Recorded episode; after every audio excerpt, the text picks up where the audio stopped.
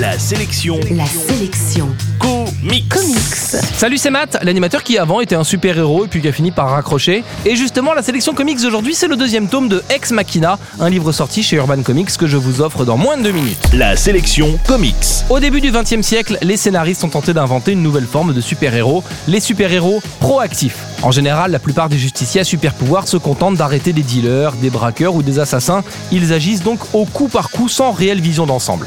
Dans un souci de réalisme, on a alors vu apparaître des personnages comme The Authority qui renversent des dictatures et qui finiront par prendre le contrôle des États-Unis pour instaurer une société plus équitable. Ex Machina est aussi une série qui appartient à la famille des super-héros proactifs. En effet, le héros connu sous le nom de la Grande Machine a choisi de ne plus courir après le menu fretin.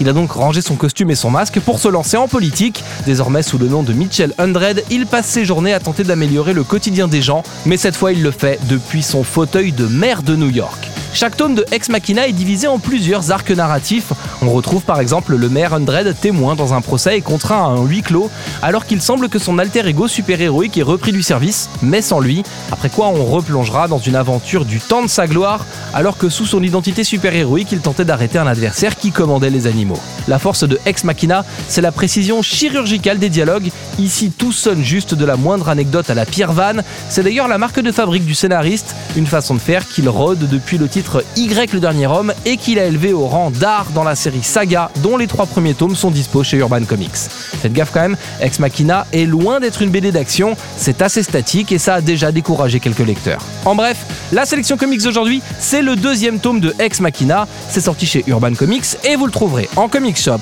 et en librairie. La sélection comics. Pour jouer et gagner le livre du jour, rendez-vous sur la sélectioncomics.com.